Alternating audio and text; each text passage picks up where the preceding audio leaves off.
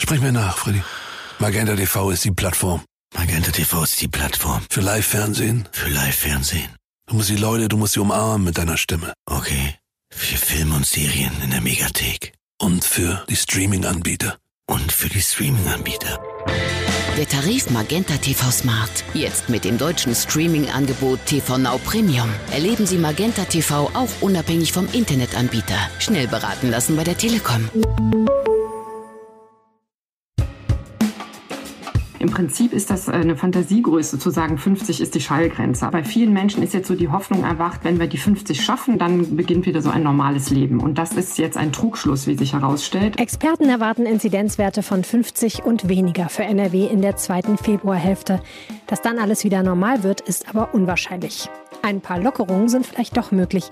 Welche dazu gleich mehr. Außerdem ein Blick auf die Zukunft des Schneewetters. Mein Name ist Helene Pawlitzki. Schön, dass ihr zuhört. Rheinische Post Aufwacher.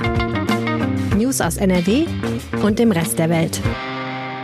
Danke für den informativen Wochenendaufwacher mit der guten Einordnung der Nichtveröffentlichung der Studie zum sexuellen Missbrauch, schreibt mir Benedikt per WhatsApp. Danke für dieses nette Feedback, lieber Benedikt. Wir schreiben uns ja übrigens öfter. Benedikt hat mir nämlich seine Telefonnummer gegeben, damit ich ihn ab und zu zum Aufwacher um Feedback bitten kann. Vielleicht habt ihr ja auch Lust, an diesem ausgewählten Kreis der Hörer teilzunehmen.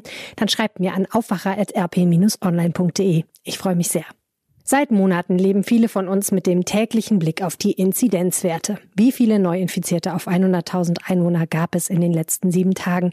Diese Werte bestimmen, wie es weitergeht. Dürfen wir bald wieder Freunde treffen, ausgehen und shoppen? Oder muss der Lockdown über den 14. Februar hinaus verlängert werden? Nach einer langen Zeit mit durchgehend hohen Werten in fast ganz NRW sinken die Inzidenzen mittlerweile, aber sehr unterschiedlich schnell. Münster zum Beispiel kann sich über einen Wert von 28 freuen. In Hagen liegt er noch bei 141. Der NRW-Schnitt lag gestern Nachmittag bei 74. Da ist 50 schon in Sicht immerhin, diese magische Grenze, die die Politik als Wunschwert ausgegeben hat. Wir müssen aber mal über diese 50 reden. Und das machen wir jetzt mit Dorothee Krings aus dem Meinungsressort der Rheinischen Post. Herzlich willkommen. Hallo Helene. Was prognostizieren die Experten denn? Wann erreichen wir diese 50 Neuinfektionen pro 100.000 Einwohner in sieben Tagen hier in Nordrhein-Westfalen? Ja, auf ein genaues Datum mögen sich natürlich die Experten nicht so richtig festlegen, aber wir haben gesprochen mit Experten vom Helmholtz Zentrum für Infektionsforschung und auch mit einem Experten von der TU Berlin. Und ähm, beide haben so etwas zögerlich gesagt, in der zweiten Hälfte des Februar ähm, wäre das vielleicht erreichbar. Also noch nicht zum 15. oder 14. Februar, was so im Raum stand, aber so in der zweiten Hälfte des Monats. Mhm. Da gibt es ja eine Unwägbarkeit, das sind diese Mutationen. Ähm, wie sieht's denn damit aus in Nordrhein-Westfalen? Genau, das ist nämlich auch die Ursache, warum sich die Experten da jetzt nicht so genau festlegen wollen oder auch können. Ähm, diese britische oder auch südafrikanischen äh, Mutationen des Coronavirus äh, sind ja infektiöser, also ansteckender als ähm, das Coronavirus, was wir bisher kannten. Ähm, und das bedeutet, ähm, dass die Zahlen nochmal eine ganz neue Dynamik äh, gewinnen können, wenn diese Mutationen hier schon sehr verbreitet sind. Dafür gibt es Anzeichen, aber noch nicht genug Daten, als dass äh, die Mathematiker, mit denen wir gesprochen haben, das schon richtig in ihre Modulationen einfüttern könnten. Aber es ist schon sehr wahrscheinlich, das haben also alle Experten gesagt, mit denen wir gesprochen haben, ähm, dass die ähm, die Infektionszahlen noch mal hochbringen werden, ähm, wenn wir da nicht extrem weiter gegensteuern. Okay, also ich habe verstanden, erstmal, die Experten sind einigermaßen optimistisch. Wichtig ist ja dann aber auch, was die Politik eigentlich denkt, denn die machen ja am Ende die Regeln. Ist denn die Landesregierung ähnlich vorsichtig optimistisch wie die Experten?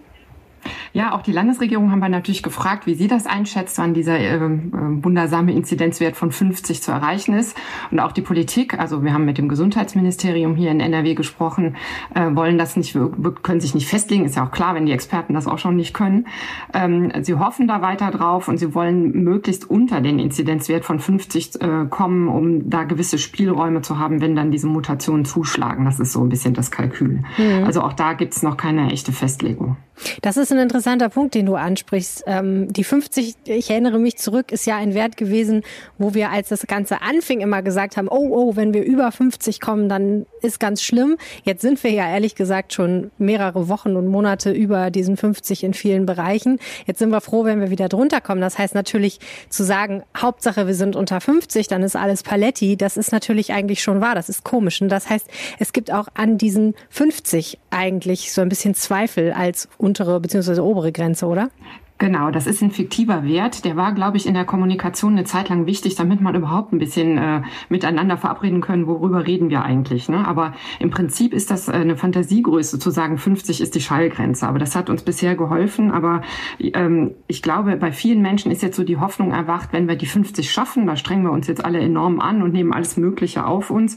Wenn wir das dann schaffen, dann beginnt wieder so ein normales Leben. Und das ist jetzt ein Trugschluss, wie sich herausstellt. Also die Wissenschaftler, die weiter mit diesen Zahlen Zahlen operieren, sagen, wir müssen unter diese 50 kommen.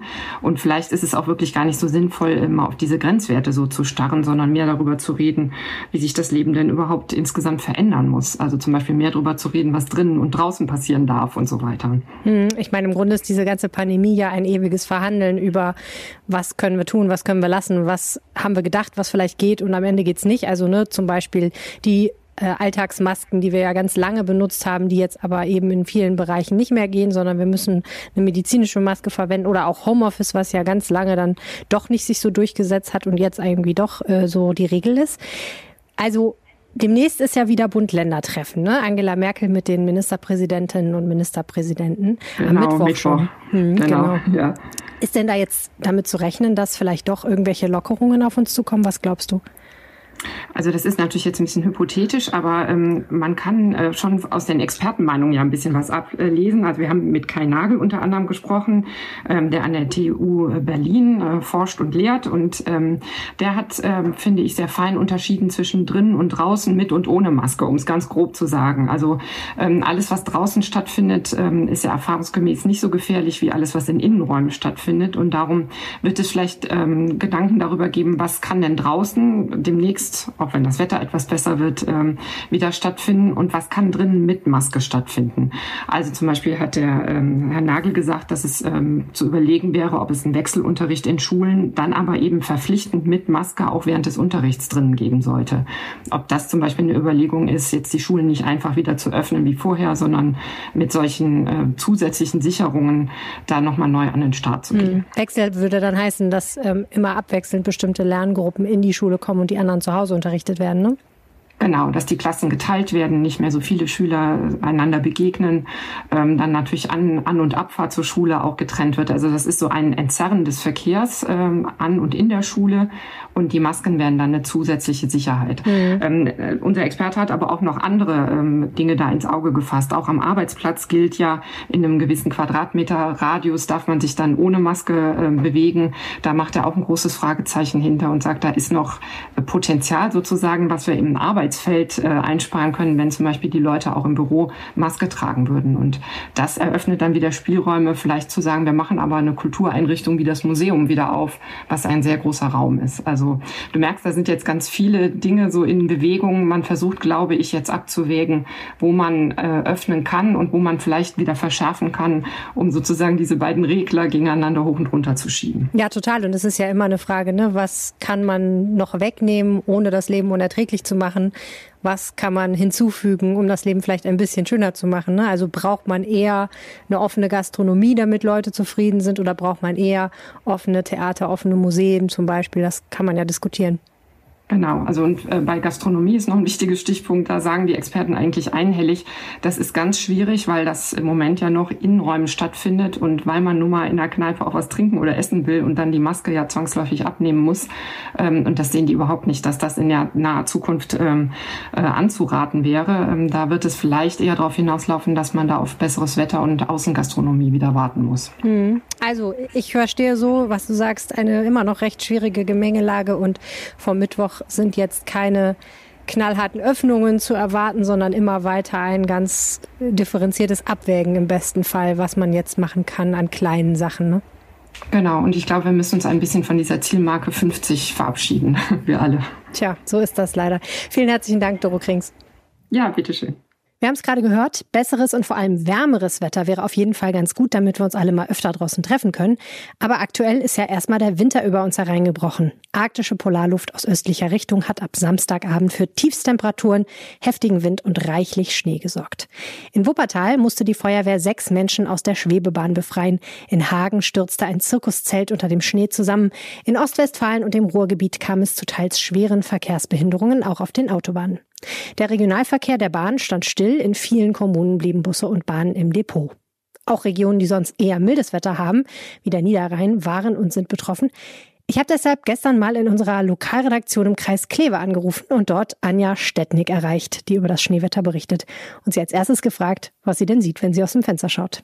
Ja, völlig ungewohnt. Ich gucke hier in meinen Garten heraus aus dem Homeoffice in eine verschneite Landschaft mit einem eingeschneiten Gewächshaus und wirklich zum Teil meterhohen Verwehungen. Es ist unglaublich. Und noch fegt der Wind über den Schnee, über die Dächer. Sowas habe ich seit vielen Jahren nicht hier gesehen. Welche Folgen hatte jetzt dieser viele Schnee, der, wie Sie sagen, ja ein bisschen ungewohnt vielleicht auch für die Region ist? Zumindest äh, bisher keine ernsten. Nach dem, was ich bisher von Polizei und Feuerwehr gehört habe, gab es gar keine nennenswerten Unfälle. In der Nacht, als es dazu auch noch sehr stürmisch war, ähm, gab es den einen oder anderen Wagen, der in einen Graben gerutscht ist, aber es wurde niemand verletzt.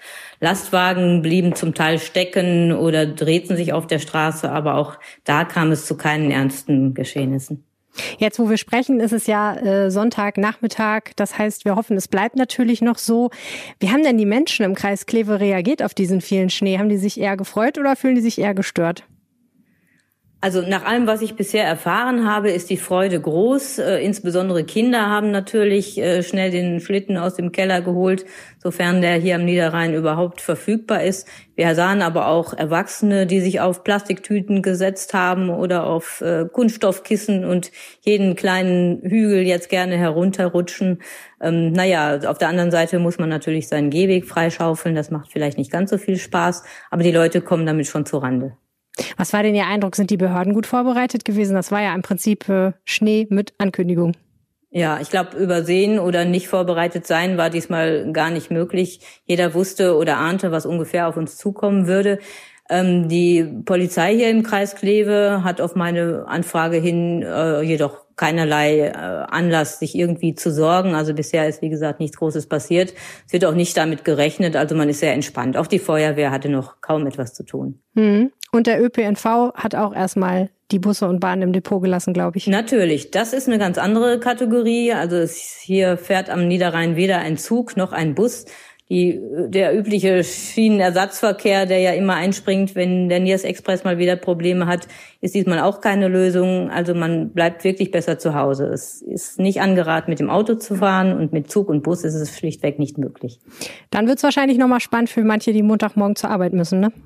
Davon ist ganz sicher auszugehen, zumal die Temperaturen ja jetzt erst so richtig anziehen. Wir haben hier im Kreis Kleve so einen Hobby-Meteorologen, ähm, den Hubert Reyers, der hat schon ganz klar gesagt, morgen am Montag wird es noch schneien. Danach hört das zwar auf, aber wir müssen damit rechnen, dass es jetzt mehrere frostige Tage gibt und da dürfte es sicherlich für die Autofahrer am Morgen jeweils sehr schwierig werden.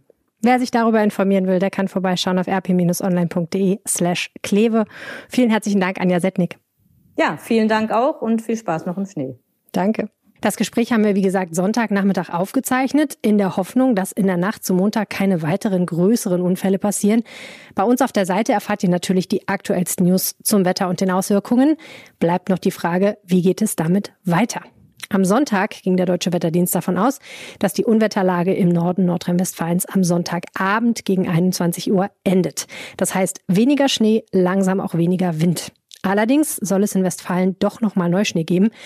Mehr Wetter wie immer am Ende dieser Episode und noch der Hinweis, auch am Montag wird es deutliche Einschränkungen im Nah- und Fernverkehr der Deutschen Bahn geben. Das kündigte das Unternehmen gestern an. Die wichtigsten Nachrichten aus der Landeshauptstadt kommen wie immer von unseren Kollegen von Antenne Düsseldorf. Hallo. Hallo und schönen guten Morgen. Ich bin Philipp Klees und das sind die Antenne Düsseldorf Themen an diesem sehr kalten Wintermontag.